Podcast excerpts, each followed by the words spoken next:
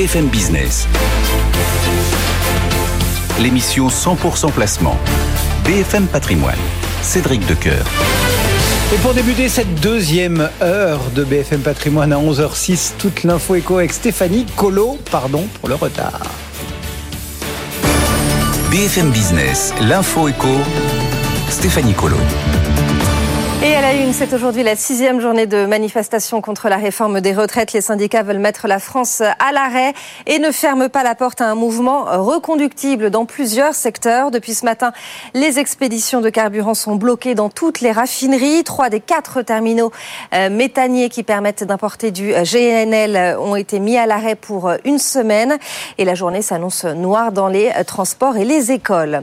Le texte de la réforme, lui, est examiné au Sénat. Cette nuit, les sénateurs ont rejeté toutes les propositions de taxation des super profits ou des dividendes présentées par la gauche. Les discussions vont reprendre euh, en début d'après-midi. L'article 7 qui propose le report de l'âge légal à 64 ans euh, sera lui discuté à partir de 17h30. En Chine, le commerce extérieur dévisse depuis le début de l'année. Les exportations ont dégringolé de près de 7% en janvier et février sur un an. Les importations ont recul, elles aussi, de plus de 10% sur la même période. En cause, la menace de récession euh, aux États-Unis et en Europe, combinée à une inflation euh, galopante qui contribue à affaiblir la demande internationale en produits euh, chinois. En revanche, en Allemagne, les commandes industrielles confirment leur redémarrage. Elles progressent de 1% en janvier. Il s'agit de la deuxième hausse mensuelle consécutive après une augmentation de 3,4% en décembre. L'allemand Zalando se montre prudent pour 2023. Le numéro européen de la mode en ligne prévient que son chiffre d'affaires, qui était de 10 milliards d'euros l'année dernière, eh bien, il pourrait reculer de plus de 4% cette année en raison de l'inflation qui pourrait peser sur les ventes. Le groupe va continuer à licencier plusieurs centaines d'emplois pour améliorer sa rentabilité. Le numéro un mondial du jouet, le danois Lego, est porté, lui, en revanche, par la forte demande en 2022. Le bénéfice net progresse de 4% à 1,8 milliard d'euros. Le chiffre d'affaires bondit de 17% à 5,7 milliards d'euros. Et puis les États-Unis veulent plus de pétrole sur euh, le marché, y compris de la part de l'OPEP+. C'est ce qu'a déclaré cette nuit le haut responsable de la diplomatie euh, américaine sur les questions énergétiques.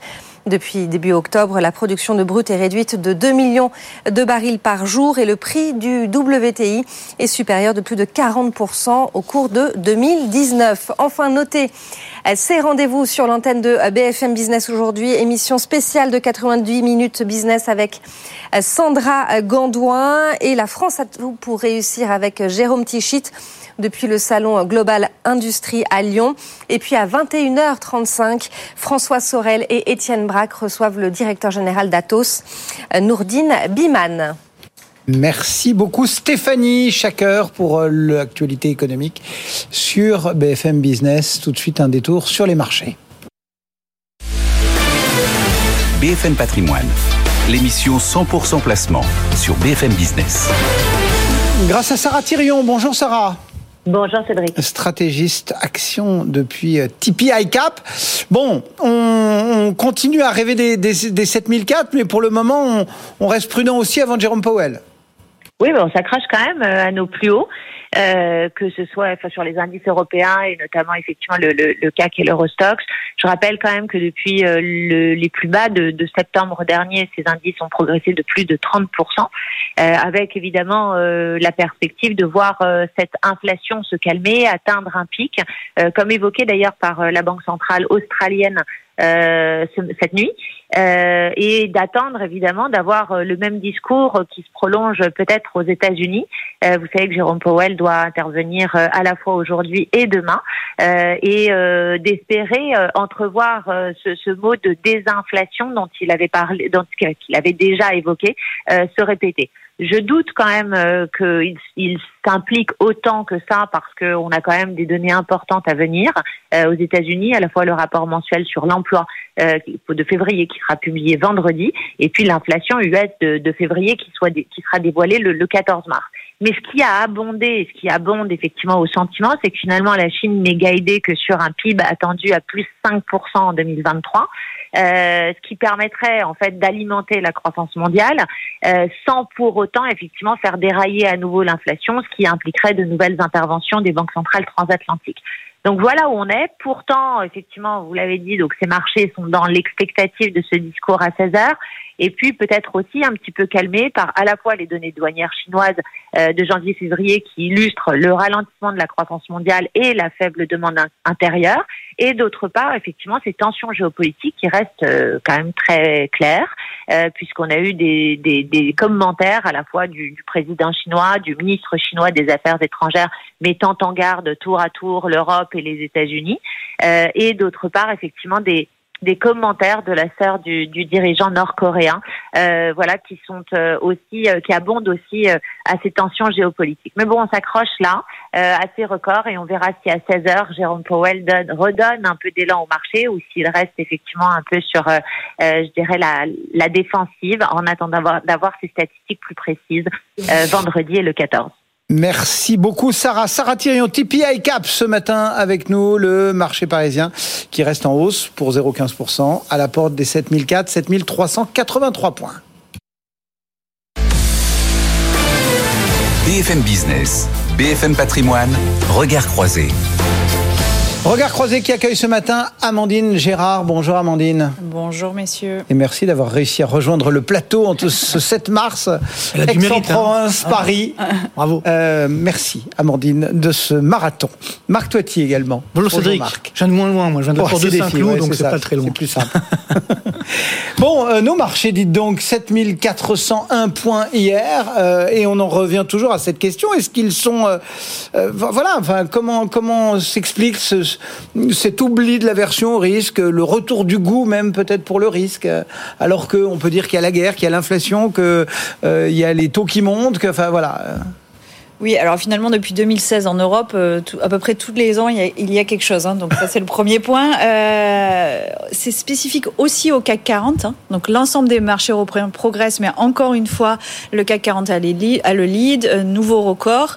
Et en fait, ben, la surperformance notamment de l'année dernière et de l'année précédente était liée au secteur de croissance. Et on voit qu'aujourd'hui, on assiste à un fort rattrapage des valeurs cycliques avec de très bons résultats. Donc, in fine, on a des valorisations qui sont relativement attractives sur l'Europe et des résultats 2022 qui ont été bien au-delà des espérances. Le, le meilleur exemple, bien entendu, c'est Stellantis dans les valeurs cycliques et qu'on paye seulement trois fois les résultats. Donc si on prend le cas du secteur auto qui est assez symptomatique hein, euh, euh, mhm. des, des, cycles et, et, des crises, on voit que malgré l'inflation et malgré tout ce qui est interruption de chaîne d'approvisionnement, ralentissement euh, et, euh, et, hausse des matières premières notamment, eh bien ce secteur-là arrive à surperformer. La principale raison, c'est beaucoup de hausse des prix passés aux clients l'an dernier et donc une amélioration des marges. Attention, cette année, on a quand même un effet décalage en Europe sur la hausse des salaires hein, qui va débuter euh, ou qui a débuté depuis janvier, mais vous avez vu, Alstom a, a communiqué notamment sur le fait que bah, ça serait plutôt les négociations étalées jusqu'à la fin de l'année 2023. Euh, donc, on peut avoir un effet ciseau un peu moins favorable et une demande euh, qui potentiellement fléchit, même si aujourd'hui elle, elle, tient, elle tient très bien, c'est vrai. Comment est-ce que l'économiste que vous êtes, Marc, parce que ça c'est un peu le, le regard de, du boursier, quoi. Comment l'économiste que vous êtes voit finalement cette espèce effectivement de bah de, de, double monde, de double planète. Euh, d'un côté, euh, des doutes sur l'inflation, cette guerre, ces questions de matières premières, ces questions de, de, politique monétaire, etc. Et puis de l'autre, nos marchés, nos entreprises qui. En fait, les marchés, ils restent dans le nirvana, si vous voulez. Alors, je sais pas ce qu'ils prennent de la, cocaïne ou pas, comme c'est à la mode en ce moment. c'est tout le problème. Ce que je veux dire, voilà, c'est que c'est vrai qu'on ne veut pas voir les mauvaises nouvelles. Alors, néanmoins, j'ai ouvert une, une, surprise, Cédric. Il y a une bonne nouvelle qu'on a eue la semaine dernière, qui est assez incroyable. C'est l'indicateur des directeurs d'achat qui se sont donc euh, bien redressés et au niveau mondial effectivement on est sur un plus haut donc depuis euh, huit mois donc c'est vrai que finalement a priori au niveau mondial on pourrait éviter la récession donc, c'est-à-dire, donc ça, évidemment, les marchés, bah, c'est quand même une bonne nouvelle. Mais au-delà de cela, le problème, c'est qu'on a une situation où on a quand même un effet d'optique sur les marchés. Alors déjà, Amandine l'a bien dit, hein, on a ce problème, le marché américain, quand on prend le standard pour 500, mm. est toujours en baisse par rapport au plus de 2022. On est à, il y a une petite spécificité européenne et, et parisienne. Effectivement, sur le CAC aussi, le luxe, secteur du luxe, hein, qui est bon, qui avec des PER euh, énormes, des price earning ratio qui sont évidemment très élevés, donc qui montrent que là aussi on a une cherté quand même qui est assez forte. Et donc il y a cet effet d'optique qui est très important qu'on ne veut pas voir justement sur l'inflation, parce que l'inflation c'est ce que j'appelle une courbangie inversée, c'est-à-dire que dans un premier temps, les prix augmentent, donc ça permet d'augmenter le chiffre d'affaires alors que les coûts n'ont pas encore augmenté. Donc, comme vous le savez, la différence entre le chiffre d'affaires et les coûts, c'est la marge, c'est le profit. Donc, à court terme, et c'est ça qui fait un petit peu excellent aujourd'hui, c'est qu'on a euh, ces profits qui sont en train d'augmenter de façon un petit peu surprenante. Mais il y, a quand même aussi que nos entreprises, elles sont mondialisées. Et quand euh, le vent souffle ailleurs, quand on a les voiles déployées, euh, Exactement. Mais on prend de la vitesse. Surtout, finalement, le, euh, les coûts n'ont pas fortement augmenté. Maintenant, le problème, c'est qu'on a, je veux dire, bah, l'augmentation des salaires qui est en train d'arriver. Et donc, ça veut dire que là, on va, ça va se réduire. C'est-à-dire que quand l'inflation monte très fortement, dans un premier temps, donc le chiffre d'affaires augmente. Sauf qu'après, eh ben, l'inflation, elle casse le pouvoir d'achat. Donc les ménages réduisent leur, euh, leur consommation, également certaines entreprises, et donc le chiffre d'affaires, même en valeur, repart à la baisse. Et donc, c'est au moment où effectivement les coûts augmentent alors que le chiffre d'affaires repart à la baisse, donc là, les, marges vont baisser euh, hmm. au cours des prochains mois. Donc, il ne faut pas euh, trop s'emballer sur euh, ce mouvement actuel. C'est vrai qu'il y a des bonnes surprises, tant mieux, hein, sur, sur les profits, etc. Il y a également la Chine qui est en train de redémarrer. On a eu ce matin les chiffres du commerce extérieur chinois qui sont encore une fois un nouveau record de la balance commerciale, donc du, de l'excédent commercial euh, chinois. Donc c'est assez incroyable. Mais néanmoins, tout ça pour montrer qu'on a une situation où il faut pas s'emballer. Je pense qu'on aura une correction euh, sur 2023. Et comme vous l'avez bien dit, il y a toujours beaucoup de risques que ce soit le risque géopolitique, et également donc, les risques inflationnistes. La façon n'est pas terminée. Puis dernier point, peut-être on va en parler, il y a la France. Parce que bah, c'est vrai qu'aujourd'hui, ce qui se passe autour des, grèves, du blocage du pays, de la réforme des retraites, j'ai envie de dire, quoi qu'il arrive, on va perdre dans l'affaire que si la grève dure trop longtemps, ça va peut-être nous faire retomber en récession. Et si euh, le gouvernement enlève la, réforme, ça va casser la crédibilité de la France et les taux d'intérêt vont flamber. Donc, et derrière, la zone euro pourrait avoir des difficultés. Donc, euh, on, est quand même sur un volcan mais qui est pour l'instant éteint, mais qui pourrait très vite se réveiller. Euh, tout ce que vous nous avez dit, et ce que rappelle Marc aussi, ça, ça nous dit que finalement, on, chaque bourse, et notamment nos bourses européennes, sont devenues non pas des indices nationaux, mais presque des indices sectoriels, non? Du luxe à Paris, de l'industrie à Francfort, euh, des matières premières à Londres. Euh. C'est un peu ça. D'ailleurs, on en parle peu, mais on voit une surperformance de l'Italie aussi euh, depuis quelques mois. Voilà, parce qu'on voit aussi qu'on va sur une, culture du tourisme et du plaisir, hein, puisque ça, on le mentionne peu, mais depuis la sortie de Covid, on attendait juste un effet de base, retour sur les compagnies aériennes et euh, sur l'hôtellerie. Et on voit que bah, finalement, il y a du rattrapage, mais structurel, puisque les budgets alloués euh, à tout ce qui est euh, vacances, et je lisais encore une fois une article sur le fait que les Français n'étaient plus prêts à arbitrer leur budget vacances. donc malgré les incertitudes, là aussi, énormément de dépenses dans le tertiaire et Jusqu'à présent, la France et l'Italie sont les mieux placés en Europe, donc ça c'est vrai.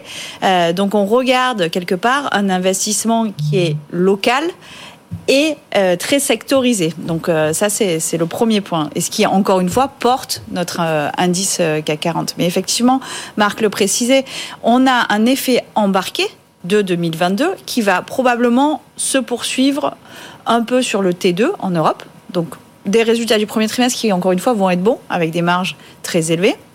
Et après, un effet ciseau négatif qui va s'inverser avec une baisse de la hmm. demande cet été probablement et une communication euh, des entreprises à partir de la publication du T2 et donc du S1. Euh, donc ça, c'est relativement important on le surveille. Euh, ça dépend, vous le disiez Cédric, de l'internationalisation de nos sociétés, qu'elles soient petites ou grandes. Hein. Euh, je pense notamment à tout ce qui est industriel. Les sociétés qui sont très exposées aux US, eh bien on le voit, pour l'instant c'est relativement robuste, mais encore une fois ça tient sur la consommation. Mhm. Euh, donc ça c'est très important. Quel va être le relais des plans, le plan d'infrastructure, le plan de la transition, ça aussi. et effectivement, on assiste quand même sur le non-côté dans la presse tous les jours à pas mal de liquidations en France cette fois-ci, particulièrement sur le secteur de l'habillement, mais on peut avoir une propagation hein, euh, de ce dépôt, euh, de ces non-remboursements de PGE, on en discutait, euh, de ces décalages de loyers que finalement on n'arrive pas à payer. Et ça, effectivement, je suis tout à fait en accord avec Marc. Sur le deuxième semestre, ça va être beaucoup, beaucoup plus compliqué. Il y a aussi cette problématique d'inflation que vous avez évoquée un moment. Euh, et, aujourd'hui, on a le, presque le point d'orgue avec Jérôme Powell qui va faire ses deux fameux discours, l'un devant le Sénat aujourd'hui, la Chambre des représentants demain. Normalement, euh, c'est la même intervention à quelques peut-être virgules près.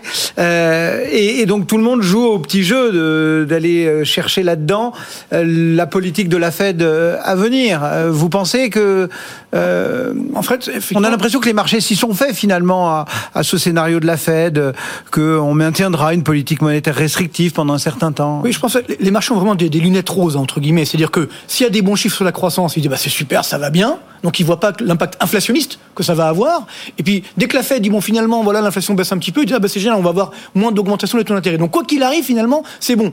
Alors euh, finalement c'est ça le problème, c'est que aujourd'hui la croissance elle est quand même extrêmement fragile malgré qu'on ait comme je l'évoquais tout à l'heure sur les, PMI, les directeurs d'achat euh, au niveau euh, global, tout secteur confondu. C'est vrai qu'on a eu des, des, bonnes surprises, notamment en Inde, notamment en Chine, même en Russie. C'est vrai que ça aussi bon ça c'est un autre débat, hein, mais c'est vrai que c'est incroyable de voir l'indicateur composite tout secteur confondu, donc industrie et services, qui est à 53 euh, en Russie, alors qu'il est euh, à 50 aux États-Unis, à 51 en France. Donc voilà, donc euh, bon, mais bon, tout ça pour dire que on a quand même une certaine résistance de l'activité au niveau au niveau mondial. Ça n'a pas forcément duré. Et par contre, sur l'inflation, je pense que là, on ne veut pas trop le dire, mais l'inflation est en train de devenir incontrôlable. Mais incontrôlable ou juste euh, plus enraciné que, que bah, redouté. non, c'est-à-dire qu'en fait, aujourd'hui. c'est pas pareil. Incontrôlable, c'est euh, rester à 10 et quelques. Que, non, on pourrait se, être sur un train de 3, 4. Euh. L'inflation, je me montre souvent cette, cette image qui, qui, fait sourire parfois. C'est comme le dentifrice. Oui, c'est la pâte à dents. Voilà, quand, on, quand on appuie dessus, le dentifrice il est sorti, on peut pas le remettre dans le tube après. Ben, c'est pareil. Je pense qu'on a laissé filer l'inflation un peu trop longtemps, notamment en 2021. Après est arrivée la guerre en Ukraine, etc. On va pas refaire l'histoire. Et puis surtout, hein, notamment chez nous en Europe, la BCE n'a réagi que très tardivement. Elle a commencé à réagir à partir de l'été 2022. C'était déjà beaucoup trop tard. Et même encore aujourd'hui, on voit qu'elle a du mal. Elle se dit, bon, allez, peut-être, j'ai pas encore monté les taux d'intérêt, etc. Donc, on a un problème de crédibilité également de cette politique monétaire. Et parallèlement, là, on a les effets de, second tour. C'est-à-dire que les entreprises qui ont une augmentation des coûts de production l'année dernière, ils commencent simplement aujourd'hui à répercuter sur les prix de vente. Et puis après, on va voir effectivement le troisième tour, c'est les salaires salaires qui sont en train d'augmenter, on est obligé, sinon évidemment on va plus garder la main d'œuvre. Et donc une fois que les salaires augmentent, là aussi on doit répercuter sur les prix de vente. Donc c'est là où je dis qu'elle devient incontrôlable. Et c'est pas en montant les taux d'intérêt que ça va changer quelque chose. Ou alors, il faudrait vraiment aller beaucoup trop fort. Et à ce moment-là, ça ferait générer une récession, ce qui c'est bien sûr dramatique pour les marchés. C'est vrai que pour le moment, je pense que malheureusement c'est vrai qu'on nous dit depuis des mois et des mois que le plus dur a été passé sur l'inflation. Enfin, les dirigeants disent ça. Hein. On voit bien que c'est pas le cas.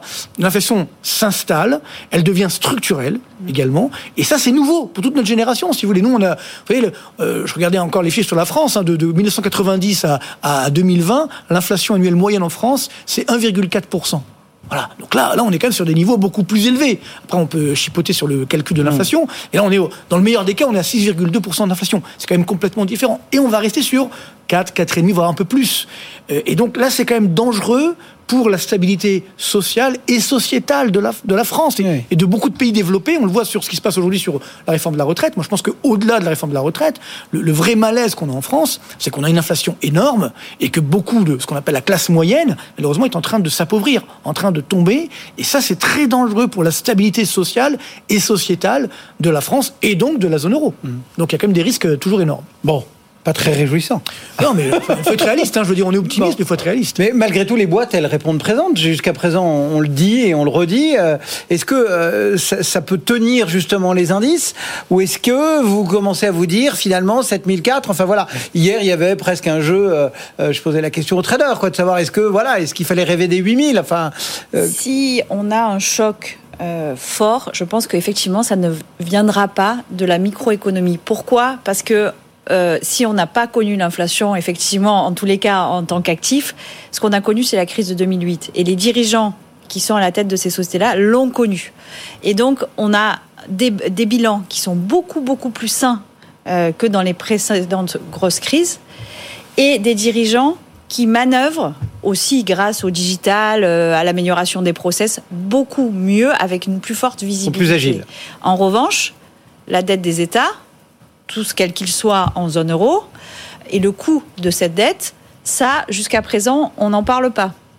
Donc je pense que le, choc peut venir de là, hein, clairement d'une défiance des investisseurs internationaux, et c'est valable pour les États-Unis aussi, hein, sur le montant de la dette et le coût de cette dette. Mm. Et ça, c'est quelque chose qu'on monitore beaucoup, oui. Parce que effectivement, là, si on se retrouve dans la situation peu ou prou de 2011, mais avec un pays comme la France, hein, ça, peut arriver, euh, ça sera très très compliqué pour l'ensemble des marchés quel qu'il soit. Donc c'est le marché obligataire qui. Clairement. Mais, mais, déjà aujourd'hui, on a quand même un taux 10 monitorer, comme on dit dans. Ouais, un taux 10 ans français qui à 3, enfin, monté à 3,2%. On était à zéro il y, a, un an. Oui, donc c'est, moi j'ai regardé, c'est le plus grave, le plus grave crack obligataire depuis 1986-87. On n'a jamais eu une augmentation aussi forte, 3,6 points en total, parce qu'on était à moins 0,4, et là on est monté à 3,2, 3,6 points d'augmentation, en, donc en deux ans, si vous voulez, c'est jamais vu depuis 86-87, qui avait d'ailleurs généré à, l'époque le crack d'octobre 87, si on se souvient, bon ça c'est pour les, les, plus anciens, mais toujours est-il que même le 94, c'était moins d'augmentation des taux d'intérêt. Alors c'est pas les mêmes niveaux, c'est vrai, mais néanmoins, on a cette tension qui est là, et qui va, je suis d'accord avec Mandine, qui va se poursuivre. On a effectivement ce, euh, cette crainte sur pas seulement l'inflation, mais bien sûr sur les défis publics qui dérapent. Et puis parallèlement, moi, en fait, quand on, bon, on a un petit peu de bouteille maintenant, malheureusement, hein, c'est-à-dire, euh, depuis que 25 ans qu'on fait ce métier, hein, Cédric.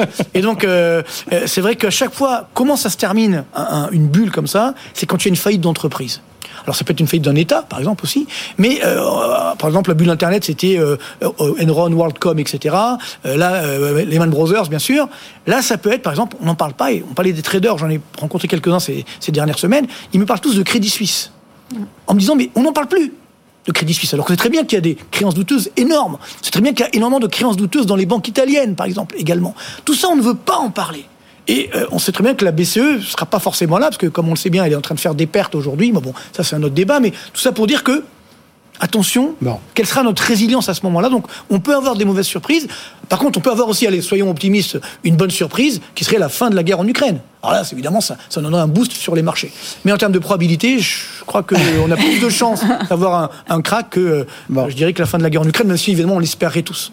Marc Toiti et Amandine Gérard dans Regard Croisé ce matin. Merci beaucoup à tous les deux d'avoir été là. Marc Toiti pour Assez Défis, Amandine Gérard pour la financière de l'Arc. On se retrouve demain parce qu'elle se déplace pas que pour rien. Euh, euh, franchement, elle a du mérite. Hein, On gérera la sélection ensemble. Euh, comme chaque mercredi, le marché parisien, lui, grignote 0,2%, 7388 points.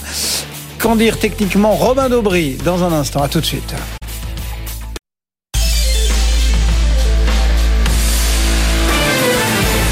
BFM Business. L'émission 100% placement. BFM Patrimoine. Cédric Decoeur. 11h30 sur l'antenne de BFM Business au cœur de BFM Patrimoine. On reste ensemble encore pour une demi-heure jusqu'à midi comme tous les jours et à l'entame de chaque demi-heure, vous en avez l'habitude, ce sont les marchés qui priment techniquement à 11h30 et on retrouve Romain Daubry chez Bourse Direct. Bonjour, rebonjour Romain. Euh, que, que se dire alors qu'approche euh, l'échéance du jour 16h euh, cet après-midi, Jérôme Powell devant le, le Sénat aux États-Unis et le marché qui euh, se maintient dans le vert, mais qui reste euh, hésitant. Oui, hésitant, mais en, haut de la partie forte, hein, on, le, donnait tout à l'heure le niveau 7386 et demi sur le futur CAC 40. Euh, on s'installe au-dessus pour l'instant. C'était évidemment un niveau important sous lequel on a consolidé depuis depuis mi-février. Euh, qui était euh, correspond au top, hein, globalement au top historique de, de, de l'indice CAC 40 euh, qu'on avait sur lequel on avait buté il y a un peu plus d'un an de ça. et donc il faut des drivers pour les déborder, mais le marché a l'air de, de, vouloir les, les trouver. on voit qu'il y a des, des, des, configurations intéressantes sur pas mal de titres qui qui continue. Euh, effectivement, toujours beaucoup du, côté de la value, euh, mais il y a pas mal de, titres sur lesquels on se renforce. On est intervenu sur des titres comme Valorec, par exemple, qui est en train de déborder un très gros niveau, une grosse zone de résistance de, long terme. Ça, c'est plus euh, recovery. Puis il y a des titres comme Valeo aussi qui se comportent bien. On voit tout le, le secteur automobile depuis quelques temps, et puis des équipementiers qui semble en profiter euh, dans l'immédiat. Euh, on a en fait toujours ce, ce phénomène de, de, marché haussier qui, euh, eh bien, même si ça a été très fort comme consolidation, est vraiment en partie haute, a l'air de, de, vouloir marquer de nouveau plus haut. Alors évidemment, effectivement, les rendez-vous de, de, de, discours de Jerome Powell, chiffres de l'emploi et puis séquence banque centrale vont, vont confirmer ce qui se produit là. Mais on a vu une forte réaction sur les indices américains en fin de semaine dernière.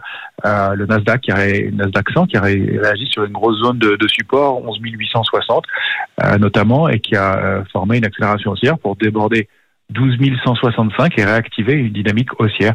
Alors, les, cibles sur le, Nasdaq 100, c'est toujours 12 865, 12 880. C'est la première cible sur laquelle on avait buté début février. Euh, mais les, les, extensions, elles se situent plutôt en direction de 13 720 tant qu'on est au-dessus de cette zone 12 000, 11 860, 12 165. Sur le S&P, même chose, c'est un gros gros niveau de support, 3 932, 3 956. Euh, pour les opérateurs de long terme, c'est un point d'entrée quand on a raté un départ et un début d'année toujours important.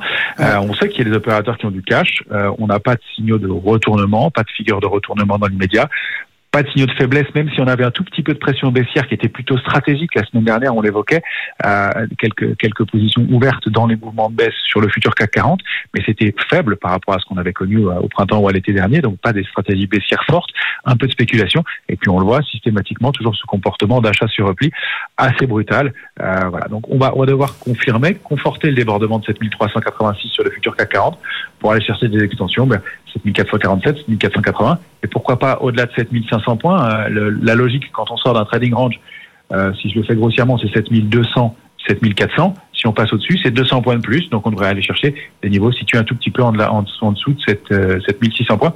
Si effectivement les, rendez-vous des, heures à venir permettent de, conforter le, mouvement, mais ça a l'air d'être le cas. On a toujours des opérateurs qui sont, on le rappelle, prudents, protégés, euh, un petit peu moins que les, les, mois précédents, mais qui reste quand même assez vigilant avec une volatilité qui est toujours assez tendue, qui est toujours en zone de vigilance justement, euh, qui indique qu'il n'y a pas de complaisance du tout dans ce marché, c'est ce qui signifie qu'il y a encore du, cash disponible et des mouvements euh, à suivre probablement. Merci beaucoup Romain. Romain Daubry, donc depuis la cellule info d'experts de Bourse Direct et ce marché parisien qui effectivement progresse tout de même de 0,24%, on est à 7391 points. BFM Business, BFM Patrimoine, les coulisses du patrimoine. Les coulisses du patrimoine qui accueillent ce matin Yvan Vaillant, bonjour. Bonjour. Merci d'être avec nous pour l'ingénierie patrimoniale d'Edmond de Rothschild. Quand vos clients vous parlent d'investissement immobilier de rapport, quelle est la question la plus fréquente? La question la plus fréquente, c'est comment détenir son bien immobilier ça. et sous quel régime fiscal. Est-ce qu'on le détient en société, en direct, et euh, soit à l'impôt sur le revenu, soit à l'impôt sur les sociétés? Alors à l'impôt sur le revenu, vous êtes taxé en revenu foncier, et là c'est la catastrophe, c'est 64% d'impôt sur les revenus euh, nets de charge. L'avantage, c'est que lorsque vous vendez le bien immobilier, vous avez des, des abattements pour durée de détention. Alors plus vous détenez depuis longtemps le bien, moins vous êtes taxé sur la plus-value, donc au bout de 30 ans, vous êtes exonéré. Et puis on a un impôt sur les sociétés, donc euh, via une société soumise à l'impôt sur les sociétés. Là, vous pouvez amortir le bien. Donc mhm. vous avez une charge comptable qui n'est pas une charge que vous décaissez réellement, qui vous baisse le revenu taxable. Du coup, vous pouvez rembourser le crédit plus facilement. Mais euh, l'envers de, la médaille, c'est que lors de la session, on vous reprend l'avantage fiscal. C'est-à-dire qu'on vous retaxe. On vous taxe la plus-value, pour ça c'est normal, mais on vous taxe aussi tous les amortissements pratiqués. Donc, euh, c'est un petit peu cornélien. Enfin, euh, il n'y a pas le meilleur des deux mondes. On peut pas bénéficier euh, de, des avantages de la détention directe et de ceux de l'IS. Alors, vous avez la location meublée non professionnelle qui permet comme ça d'amortir pendant la durée de vie, enfin la durée d'exploitation du bien et d'avoir ces abattements à la sortie avantageux mais pour tous les autres types de locations, on va dire, euh, c'est plus compliqué. Et c'est pour ça que dans les années 2000, il y a de nombreux conseillers patrimoniaux qui, euh, vis-à-vis d'une clientèle de, gestion de fortune, leur ont conseillé d'apporter des usufruits temporaires de biens à des sociétés soumises à l'impôt sur les sociétés pour être dans le régime de l'impôt sur les sociétés pendant 15 ans. Et puis, pour ne plus l'être euh, à la fin en, termes de plus-value. Mais depuis 2013, ça n'est plus possible avec euh, un texte qui taxe très fortement ces, montages euh, dès, qu'ils sont créés à l'origine. Donc ça veut dire que si on accepte la location meublée, mmh. c'est le choix de départ qui drive Alors, la vie Heureusement, non. Ah. Vous avez euh, certains professionnels qui aujourd'hui conseillent de se structurer en société, euh, en société en commandite simple, euh, qui est une société hybride qui comporte deux types d'associés. Les associés commandités qui ont le statut de commerçant, qui gèrent l'immobilier et qui sont taxés à l'impôt sur les sociétés sur les résultats qu'on leur attribue et les associés commanditaires, qui sont des bailleurs de fonds, euh, avec une responsabilité limitée, qui récupèrent la plus-value à terme avec les abattements. Mais bon, euh, c'est quand même assez complexe à mettre en œuvre. Et dans tous les autres cas où quand vous avez euh, un immobilier déjà existant, il va falloir plutôt utiliser la société civile, qui est l'outil le plus euh, flexible et réversible. Et donc ça va dépendre évidemment du montant des plus-values taxables sur votre bien si, vous devez l'arbitrer, et puis du curseur que vous mettez entre je veux transmettre ou je veux baisser mes revenus taxables. Et donc selon les situations, vous pourrez faire opter votre société civile à l'impôt sur les sociétés, apporter des parts de société civile à une société soumise à l'IS, à l'impôt sur les sociétés, ou euh, vendre votre bien immobilier, dégager des liquidités, le vendre à une société soumise à, l'impôt sur les sociétés. Euh, alors, effectivement, on, parle souvent de ces SCI, mais en termes de revenus, euh, la SCI, elle n'est pas soumise à l'IS c'est quoi la, la de base qu'on connaît, dont on parle tout le temps, non, c'est rare qu'elle soit soumise à l'IS, euh, même si ça peut être optimisant des fois. Donc en fait, l'avantage principal, c'est la transmission. C'est-à-dire que vous allez pouvoir définir une gouvernance euh, dans les statuts de la société, contrôler le, pouvoir vis-à-vis de vos enfants et le transmettre progressivement. Et puis surtout, oui, parce qu'on a des parts. Euh, on a des parts et puis on a des droits de vote qu'on peut contrôler. et puis vous allez pouvoir transmettre en, déjà en faisant en sorte que vos enfants soient au capital dès le départ, quand la société s'endette pour acquérir un bien ou si vous vendez un bien que vous détenez déjà à une société créée avec euh, vos enfants, et que la société donc s'endette et qu'elle rembourse le, crédit avec les loyers. Et là, bah, ça permet de faire une transmission à pas très cher, en fait. D'accord. Euh, il n'y a pas que des avantages, quand même. Euh, il y a des charmes plus méconnus et cachés de cette CI, non? Il y a des charmes dont on ne parle jamais. Euh, alors le, premier auquel je pense, euh, c'est que vous pouvez faire des donations partage sur des parts de société civile et régler euh, tous les, toutes les difficultés qu'il y a au décès d'équilibre entre les héritiers, ce qui est impossible sur un bien immobilier détenu en direct. Donc ça c'est purement civil comme avantage. Il y a un deuxième avantage, c'est qu'en termes de paiement des droits de succession, on peut sur l'immobilier fractionner le paiement des droits de succession sur plusieurs années ou le différer au décès de l'usufruitier. Mais si vous êtes héritier euh, et que vous voulez changer de régime fiscal, vous pouvez pas, parce que si vous vendez le bien ou que vous l'apportez à une société, le crédit d'impôt que vous a accordé l'État, moyennant un intérêt des garanties, il mhm. tombe. Alors que si vous êtes déjà en société civile, les héritiers peuvent changer le régime fiscal. Euh, donc ça, ça, c'est un autre avantage. Euh, vous avez un avantage en termes de traçabilité des parts sociales. Elles seront toujours là. Même si le bien immobilier à l'intérieur de la société il est vendu, que vous rachetez des biens, elles seront toujours là. Donc 15 ans après une première donation partage, vous pouvez redonner à vos petits-enfants et faire glisser le bien à vos petits-enfants pour un droit de partage de 2,5%, ce qui est imbattable. Euh, donc voilà, il y, a pas mal d'avantages. Si on est dans le monde des entreprises, est-ce qu'il n'y a pas des tentations ou des tentatives de se dire tiens, je vais aussi embarquer euh, bah, des régimes comme le Dutreil, euh, comme les holdings, etc. C'est deux régimes qui sont systématiquement challengés. Le, le, créer des holdings, vous pouvez apporter des titres de n'importe quel type de société en report d'imposition sur la plus-value à une société que vous créez. Euh, du trait, vous transmettez donc des, types de sociétés euh, opérationnelles avec des, abattements sur la valeur taxable au droit de donation et succession. Donc nos, clients nous demandent, nous disent, mais est-ce que je peux pas euh, le faire avec des sociétés dont le sous-jacent est tangible et immobilier, parce que je suis plus rassuré avec de l'immobilier. Et là, la réponse de l'administration fiscale, elle est très claire sur la location meublée et le Airbnb où elle nous dit ça ne marche pas parce que c'est une gestion d'un patrimoine privé, c'est pas commercial. En revanche, vous pouvez le faire avec les activités de marchand de biens, de promotion immobilière, de coworking avec des prestations annexes ou de para-hôtellerie. Il faut juste avoir en tête que c'est un vrai métier. Donc il y a, pas mal de clients qui abandonnent en cours de route parce qu'il ne faut pas juste porter l'immobilier, il faut aussi détenir le fonds de commerce et l'exploiter. Hmm. Donc euh, plus compliqué. On n'a pas parlé d'IFI alors qu'on parle d'immobilier? C'est étonnant. Comment ça se fait? euh, alors, comment, justement, comment on se positionne là-dessus? Il faut regarder les dettes, parce que c'est ça le gros problème de, l'IFI, c'est qu'on vous retraite les dettes. Donc les, crédits, in fine, on va vous les amortir fictivement sur une durée. Euh, euh, alors si vous n'avez pas de terme, c'est 20 ans, mais si le terme il est prorogeable d'année en année, c'est plus compliqué. On a des, positions diverses des avocats. les comptes courants d'associés dans les sociétés, il faut regarder au cas par cas, ils sont pas tous déductibles. Quand vous avez des prêts entre parents et enfants, c'est pas déductible. Euh, quand vous avez une cession, ce qu'on voyait tout à l'heure, de, biens immobiliers à une société civile euh, contrôlée par les enfants, là aussi, c'est pas toujours euh, déductible. Et, puis parfois, il y a des bonnes nouvelles. Il y a, vous savez qu'en immobilier, on regarde le ratio qu'il y a à l'actif d'une société d'immobilier. Que représente l'immobilier par rapport à l'actif de la société pour savoir, dans la valeur départ, qu'est-ce qui est déclarable et pas déclarable. Eh bien, si vous avez des portefeuilles titres, des liquidités à l'actif, vous allez diluer la partie taxable. Donc il y a des choses à, regarder de près. Il faut régler le curseur euh, finement. C'est vraiment du cas par cas, c'est assez compliqué. Eh bien voilà tout ce qu'il fallait savoir euh, sur ces questions de détention immobilière euh, grâce à Yvan Vaillant. Merci d'être passé nous voir pour l'ingénierie patrimoniale d'Edmond de Rothschild. On continue à parler IMO dans un instant. Le CAC, lui, progresse de 0,24%. BFM Business avec les échos, nos réponses pour bien gérer votre patrimoine. Et pour illustrer euh, leur passion pour l'immobilier, on dit souvent des Français qu'ils ont un, un, parpaing dans le ventre. Alors pour concrétiser euh, cette grande histoire d'amour, encore faut-il savoir où investir en 2023 Question à laquelle répond la une des échos patrimoine en partenariat avec BFM Business. Bonjour Marie-Christine Sonquin. Bonjour Cédric. Merci d'être avec nous ce matin, rédactrice en chef patrimoine euh, des échos. Avant de savoir où investir, encore faut-il savoir s'il faut investir. Oui, parce que vous disiez un parpaing dans l'estomac, encore faut il euh, qu'il puisse être euh, digéré Et là, on est quand même en train d'assister à un changement de paradigme. On ne peut pas dire que euh, cette hausse soudaine et brutale des taux immobiliers, des taux de crédit, n'aura pas un effet certain sur le, marché de l'immobilier. Il y a une enquête là qui vient de, de, la Banque de France qui vient de sortir et on voit que le pouvoir d'achat des Français baisse de façon drastique. Mais c'est un retournement vraiment?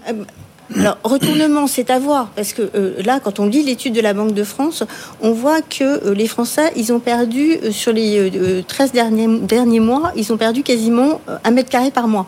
Donc, si ça continue à ce rythme-là, on peut difficilement quand même imaginer qu'il n'y ait pas un effet sur le marché de l'immobilier. Alors, après, il faut raison garder quand on regarde les chiffres. On regarde, par exemple, les indices des prix de l'immobilier, meilleurs agents, les échos. On voit que tout baisse.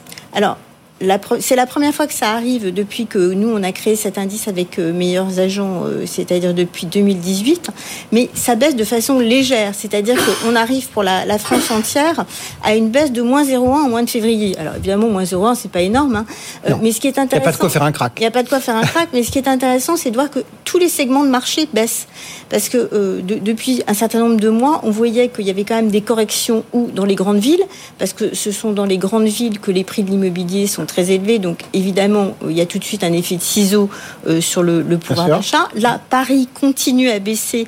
Ça baisse encore de 0,4% au mois de février à Paris. Mais ce qu'on voit aussi, c'est que par exemple, les zones rurales baissent aussi de 0,4% au mois de février. Donc ça, c'est quand même un signe parce que euh, ben, les zones rurales euh, avaient plutôt tendance à rattraper. Elles avaient du retard sur le reste du marché. Mais depuis un certain nombre d'années, elles avaient tendance à rattraper. Et puis, il y a eu un effet post-Covid, un effet post-confinement, où justement, ces zones avaient beaucoup de succès parce que les gens avaient envie de verdure, ils avaient envie d'espace extérieur. Et là, on voit qu'il y a quand même un coup d'arrêt euh, à cette hausse du marché et un retournement de marché qui est quand même lent, mais euh, qui, qui, existe. Alors, je, prononçais le mot crack il y a un instant. C'est quand même dans toutes les têtes des observateurs immobiliers. C'est ce qui s'est passé dans les années 90. Est-ce qu'il faut redouter euh, que ça revienne, que ça se reproduise, qu'il y ait.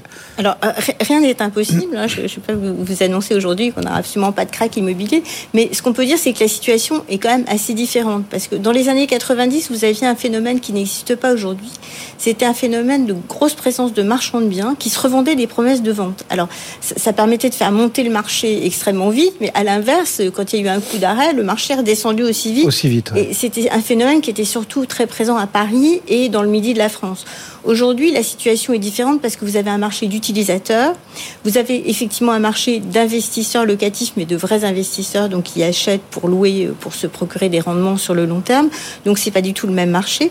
Et puis vous avez aussi des forces de rappel quand même qui sont euh, extrêmement importantes. Vous avez d'abord une vraie demande euh, de logement, donc bah, ça on ne mhm. peut pas le, on, peut pas le nier. vous avez aussi le fait qu'il n'y a pas beaucoup de construction neuve. Hein. L'immobilier neuf, il va y avoir très certainement certainement moins de, de, 200 000 biens neufs cette année euh, à la vente. Donc évidemment, les gens vont se reporter sur l'ancien. Donc ça, ça fait aussi quelque chose qui soutient euh, le marché immobilier. Et puis, euh, il y a un segment de marché alors qui se porte, lui, extrêmement bien. C'est le créneau du luxe. Alors, évidemment, les gens n'ont pas forcément besoin d'emprunter pour acheter, d'une part, et puis d'autre part, le fait que les taux montent, euh, ça les, ça les touche assez, assez modérément. Alors, pour l'instant, le, le, marché du luxe survole complètement. Alors, c'est vrai que sur le plan quantitatif. Un marché très particulier. Sur le plan quantitatif, c'est pas énorme, mais ça pèse quand même euh, sur, les statistiques. Et puis, vous avez euh, des interprétations qui sont assez différentes, hein, suivant les personnes auxquelles vous vous adressez. Les notaires, par exemple, ne voient pas de, chute très importante du, du marché immobilier, ils sont relativement optimistes. Et puis vous avez des réseaux, euh, par exemple Orpi qui a sorti une étude euh, là récemment. Alors eux disent que euh, en un an Paris a perdu 8%. c'est sur leur réseau hein, qu'ils qui, se fondent, donc évidemment on peut pas généraliser. Voilà, et que c'est hors marché du luxe. Ils ont sorti ce, segment de marché et eux disent que donc hors luxe, Paris est passé sous la barre des 9000 euros. Donc oui, mais cette baisse du marché, elle va pas être uniforme elle va toucher certains secteurs, elle va toucher certains segments de marché, mais à, mon sens, il y a un retournement de marché qui est en train de se produire. Bon, donc du coup, est-ce le moment d'investir? Ça dépend euh, sur, pourquoi on investit et sur quoi on investit. Si c'est votre résidence principale, c'est jamais vraiment le mauvais moment pour investir parce qu'on a toujours besoin de se loger. En plus, même si vous avez des taux qui ont énormément monté, si vous avez des taux autour de 3% sur 20 ans, avec une inflation de l'ordre de 6%, ça reste un taux réel. Voilà, ça reste un, taux réel euh, intéressant. C'est jamais vraiment un mauvais moment pour euh, acheter sa, sa résidence principale. En revanche, pour ce qui concerne l'investissement, il faut faire attention à ce qu'on achète, il faut faire attention au prix auquel on achète, mais qui dit aussi retournement de marché dit qu'il peut y avoir des opportunités pour euh, des investisseurs euh, qui seront justement bien sélectionner les biens. Et, il y a quelque chose aussi qui est nouveau justement, euh, qui n'existait pas par le passé, c'est que maintenant vous vous achetez, vous pouvez négocier, ce qui n'était pas le cas par le passé.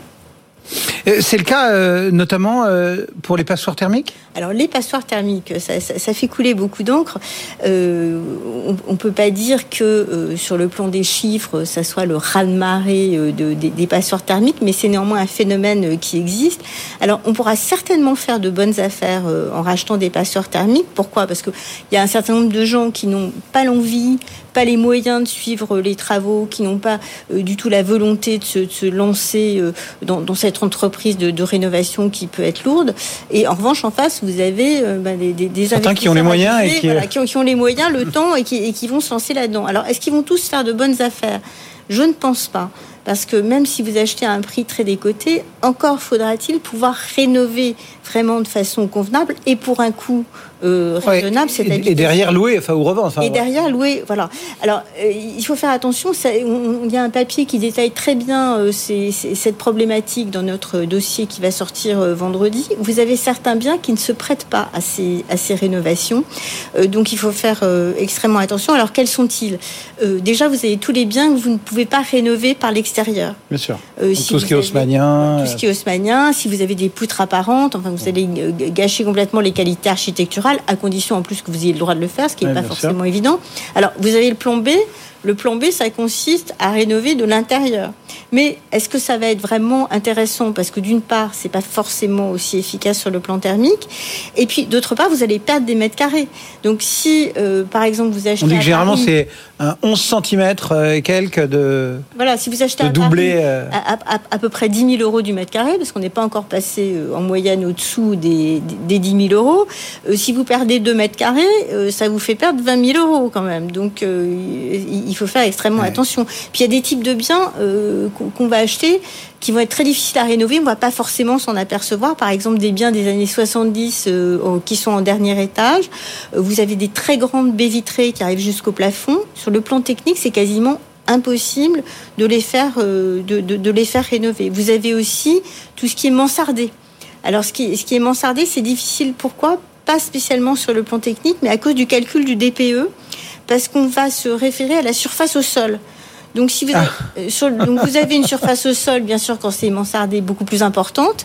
Et quand on va vous sortir le DPE, même si c'est aussi bien rénové qu'un bien avec les murs droits, vous aurez un moins bon DPE. Donc, il faut faire attention à tout ça, parce que in fine, ça peut, ça, on aurait peut, ça peut tourner à la mauvaise euh, On aurait peut-être pu le prendre en compte. Dans Je pense qu'il y, a beaucoup de problèmes avec le DPE et celui des, des mansardes est loin d'être le seul. Bon, est-ce qu'il y a d'autres pièges? Alors, euh, bien sûr, il y a, d'autres pièges, parce que quand on achète euh, de, l'immobilier d'investissement, il, y, a, deux choses en fait qui sont importantes. La, première chose, c'est le, rendement, la rentabilité, ce que ça va vous procurer chaque mois euh, en termes de loyer. Et puis la deuxième chose, c'est le potentiel de valorisation sur le long terme. Alors, quand on, se fonde sur le rendement, le premier piège, c'est de regarder le rendement sur le papier uniquement.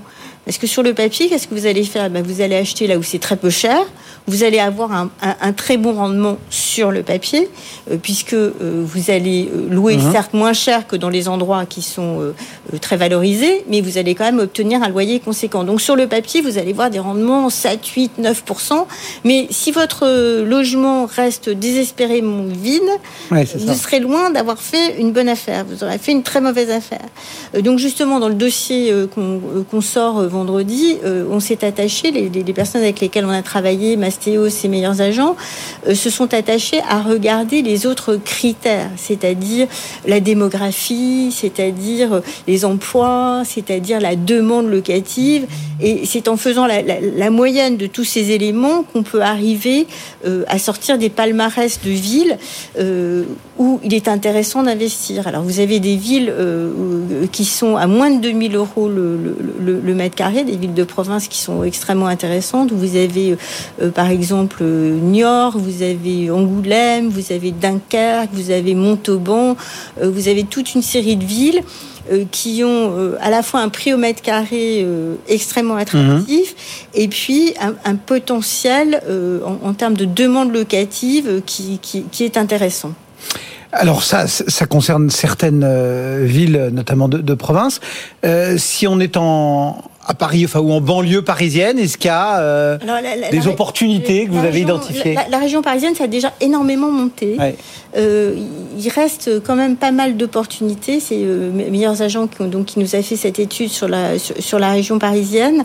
Et, pourquoi est-ce qu'il reste des opportunités? Parce que, quoi qu'il en soit, l'île de France, c'est quand même le, le, pôle d'emploi national. C'est là où vous avez l'activité économique. Et qui dit activité économique dit locataire dit demande locative. Donc, quand vous achetez euh, en banlieue parisienne, vous avez quand même une sécurité. Et puis, euh, certes, il y a eu l'effet Grand Paris qui a déjà joué. Donc, vous avez euh, des, des, villes, qui ont déjà progressé. Qui ont déjà énormément mmh. progressé. Mais, mais ça va continuer. Si vous prenez, par exemple, une ville comme Saclay, Saclay, c'est déjà un petit peu c'est valorisé. Ça s'est énormément valorisé. Pourtant, c'est quand même un peu au milieu de nulle part. Mais avec la ligne 18, demain, ça va être lié direct à Paris par le métro, direct à Orly. Euh, c'est une ville où il y a énormément d'écoles qui se sont euh, installées. Euh, il y a énormément d'entreprises high-tech qui se sont installées, qui font du, de la recherche, du développement. Donc ça veut dire qu'il y aura une population d'ingénieurs, donc une population qui a une, un, pouvoir d'achat. Donc il va y avoir une demande locative. Et c'est autour de 5200 euros ou 5400 euros du, du, du carré. Mmh. Donc c'est très achetable. Et puis, vous avez aussi toutes les villes qui touchent Paris, qui n'ont pas dit leur dernier mot, et ce sont des villes qui peuvent aussi se valoriser. Vous avez des villes qui sont encore peu chères, euh, comme par exemple Aubervilliers. Vous avez des villes qui ont déjà beaucoup monté, euh, comme euh, Pantin, Clichy. Et là, vous pouvez sortir des rendements de l'ordre de 4%. ce qui est quand même, alors évidemment c'est un rendement brut après. Oui, bien sûr, bien sûr. mais, mais, mais, ce sont quand même des villes qui sont, qui sont extrêmement intéressantes. Où investir en 2023 en termes immobiliers? Euh, C'est la une des éco-patrimoines euh, que vous retrouverez vendredi en kiosque euh, en partenariat avec BFM Business. Merci beaucoup d'être venu nous présenter ce matin en exclusivité cette une. Marc-Christine Sonquin, donc, rédactrice en chef patrimoine des échos. BFM Business avec les échos, nos réponses pour bien gérer votre patrimoine.